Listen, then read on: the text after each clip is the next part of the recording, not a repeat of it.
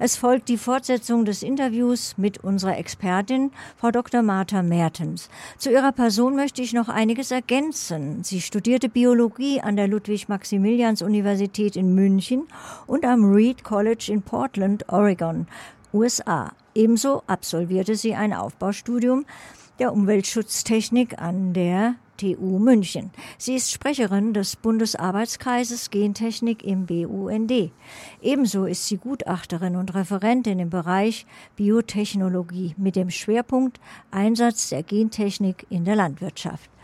Anlässlich der Feier im November 2014, fünf Jahre gentechnikfreies Bayern, erhielt Frau Dr. Mertens die Bayerische Staatsmedaille für besondere Verdienste. Seit über 30 Jahren warnt sie vor den Risiken der grünen Gentechnik. Sie ist im Studio und stellt sich weiterhin den Fragen von Kollegin Petra Spitzfaden. Klasse, dann machen wir jetzt mal gleich weiter mit Teil 2. Und Sie hatten ja schon angedeutet, es geht potenziell um das Risiko einer Aufweichung von Regeln. Jetzt muss man natürlich die EU-Kommission mit guten Argumenten füttern, damit sie das auch macht. Und deswegen würde ich mich gerne mit Ihnen etwas weiter darüber unterhalten, wie denn so die Risiken und die Nutzenargumente in der ganzen Diskussion sind. Lassen Sie uns doch mal äh, mit dem Thema Vorteile starten. Also was, was sind denn zumindest nach Meinung der Experten, die das vertreten, die Vorteile, ähm, die die Genschere jetzt so mit sich bringt. Ja, versprochen wird uns, dass wir künftig Pflanzen bekommen, die besser an den Klimawandel anzupassen sind. Das ist also ein ganz wichtiges Argument aktuell. Und natürlich dann auch, dass sie äh, gegen Schadorganismen, sprich äh, Pilze, äh, Bakterien, oder Viren oder was auch immer oder eben auch sonstige Schadorganismen resistent gemacht werden können. Und das soll natürlich dann dazu führen, letzteres insbesondere, dass weniger Pestizide eingesetzt werden, denn äh, wenn man resistente Pflanzen hat, dann so die Hoffnung, würde man auch entsprechende Pestizide nicht oder nicht in dem Umfang brauchen. Also das sind die Hauptargumente. Dann wird natürlich noch gesagt, wir können auch völlig neue Eigenschaften ähm, erreichen, also bessere Haltbarkeit, neue Farben in Zierpflanzen und ähm, bessere Lebensmittel und so weiter. Also die, die Palette der Vorstellungen und der Wünsche, die ist natürlich tatsächlich sehr, sehr groß. Und was noch dazu kommt, wir können das jetzt äh, sagen, mindestens die Experten und die, die damit arbeiten wollen, äh, wir können sehr viel mehr Pflanzenarten künftig äh, so verändern, als wir das bisher gemacht haben. Sie haben jetzt auch schon gesagt, es heißt, dass damit der Einsatz von Herbiziden zurückgehen soll. Ähm, wenn ich mich nicht täusche, gab es dieses Versprechen auch schon mal vor einigen Jahren, früher bei der herkömmlichen Gentechnik. Ähm, wie beurteilen Sie denn das? Wie realistisch ist es? Ja, das ist tatsächlich eines der Hauptversprechen gewesen bei der bisherigen Gentechnik, dass man eben, wenn man eine herbizidresistente Pflanze hat, äh, der das entsprechende Herbizid nichts ausmacht, dass man dann viel gezielter das Herbizid einsetzen kann und demzufolge weniger brauchen werde. Äh, die Realität sieht ganz anders aus. Wir haben große Flächen von herbizidresistenten Pflanzen im Anbau in den USA, Kanada, Lateinamerika. Und überall dort wurden die Herbizidmengen dramatisch erhöht, also teilweise das Dreifache der früheren Mengen.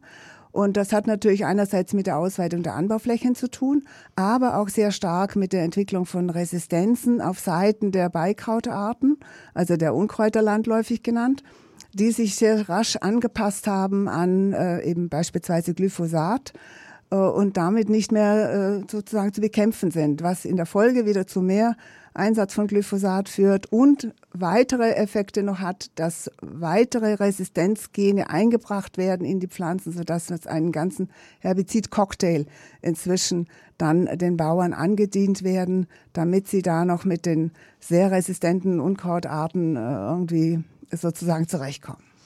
Das heißt also, die, die Natur, also in dem Fall jetzt die Beikräuter oder wie wir landläufig sagen, Unkräuter, äh, die gewöhnen sich dran und ähm, durchbrechen dann einfach das und, und sprießen dann wieder in die, in die Höhe, schöner, größer, besser als je ja. zuvor. Ja, solche Fälle gibt es tatsächlich. In den USA gibt es super Unkräuter auch, die äh, wahrscheinlich sonst in diesem Ausmaß äh, nie sich hätten entwickeln können. Und das führt natürlich zu diesen einerseits dramatischen Zunahmen an, an Pestiziden, speziell Herbiziden, aber auch zu einem enormen Verlust in der Artenvielfalt.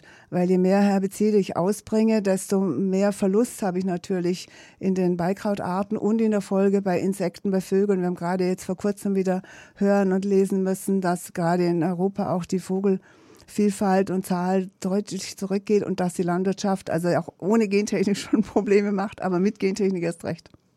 Jetzt sagen gerade zum Thema Naturschutz und Schutz von Ökosystemen die Befürworter wieder, wenn ich jetzt mit besonders invasiven Arten zu kämpfen habe, Stichwort Laubholzbockkäfer und solche Kaliber oder auch Goldrute, dann könnte ich jetzt mit entsprechend gezielt veränderten Organismen hier ganz geschickt entgegensteuern und damit eher was für den Umweltschutz tun, als dass ich hier schädigend eingreife.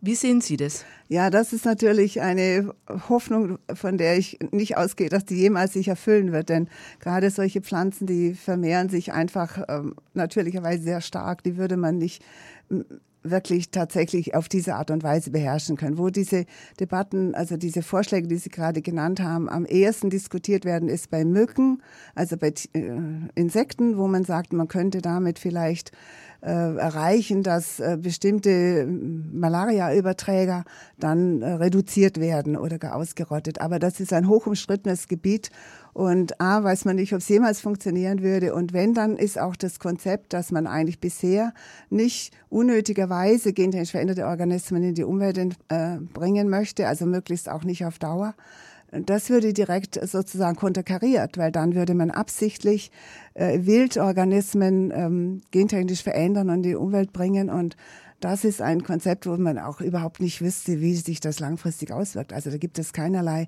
Möglichkeiten, das im Vorhinein halbwegs realistisch abzuschätzen. Könnte man das nicht einfach dann in, das wird ja vorher in ähm, Gewächshäusern getestet und wird ja dann erst ins Freiland gebracht. Kann man da nicht trotzdem daraus schließen, dass das dann relativ sicher ist? Ja, das war auch oft eine Hoffnung, aber auch im europäischen Recht ist aus gutem Grund auch das Step-by-Step-Prinzip, also dass man immer äh, Schritt für Schritt machen muss. Und äh, es gab äh, diverse Beobachtungen, dass eben das Freiland nicht das Gewächshaus ist, ja, sondern Freiland ist ganz variabel. Da ist eben, wir erleben mit Witterung, Niederschlägen, Trockenheit, Hitze ganz andere Bedingungen, als man sie im Gewächshaus in der Regel hat. Und natürlich auch Bodenleben, Schadorganismen. Also das ist einfach nicht, nicht zu vergleichen. Da wird man nicht aus dem Gewächshaus äh, Schlüsse, verlässliche Schlüsse ziehen können auf das, was draußen passiert. Jetzt hatten Sie ja vorhin schon gesagt, man kann mit der Genschere sehr präzise arbeiten. Bedeutet es dann nicht auch, dass ich durch diese Präzision ein geringeres Risiko habe? Äh, das war ja die Hoffnung, aber andererseits weiß man inzwischen auch weniger, weil dass die Untersuchungen bei Pflanzen so stark gemacht werden, aber vor allem bei menschlichen und tierischen Zellen, dass auch dieser Eingriff, also dieser Schnitt und die Reparatur, die dann folgen muss, zu sehr viel Unwägbarkeiten führt, also Effekten an der Schnittstelle, aber auch an anderen Stellen im Erbmaterial.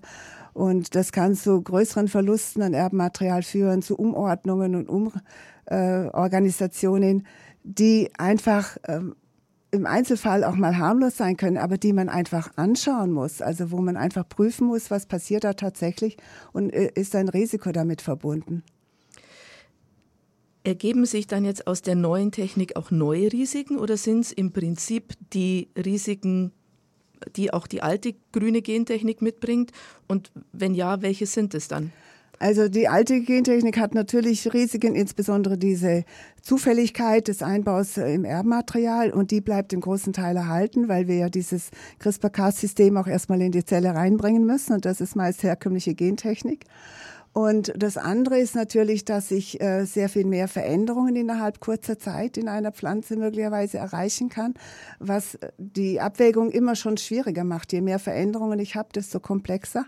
Und dann noch zusätzlich mehr verschiedenste Organismen mit verschiedensten Eigenschaften. Und wenn ich die alle gleichzeitig mehr oder weniger in die Umwelt entlasse, dann habe ich eigentlich realistischerweise keine Möglichkeiten, das, das abzuschätzen, wie diese Organismen dann interagieren und mit anderen Organismen. Also deswegen gibt es tatsächlich neue zusätzliche Risiken und das ist auch das, was den EuGH letztlich bewogen hat, aus, äh, so wie er es begründet hat, dass es Regeln braucht und die sollen so bleiben, wie sie sind.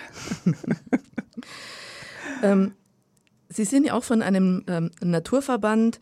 Ähm, warum befürchten denn jetzt Naturverbände das Ende der Wahlfreiheit für den Ökolandbau? Also mal ganz naiv gefragt, warum kann man nicht beide Welten nebeneinander leben lassen?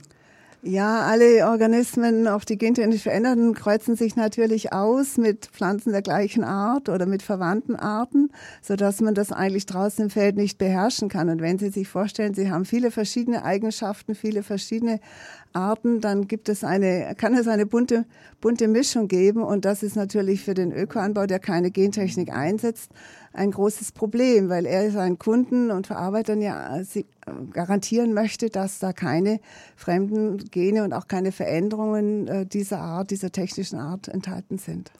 Gibt es denn da ein Beispiel, wo Sie sagen können, also da hat man schon nachgewiesen, dass diese Einträge stattfinden? Ja, es gibt natürlich Beispiele für Auskreuzungen. Also da ist die Literatur in den letzten Jahren sehr ähm, ausführlich geworden, insbesondere was Raps angeht oder auch bei Mais. Hängt natürlich auch immer von der Pflanzenart ab.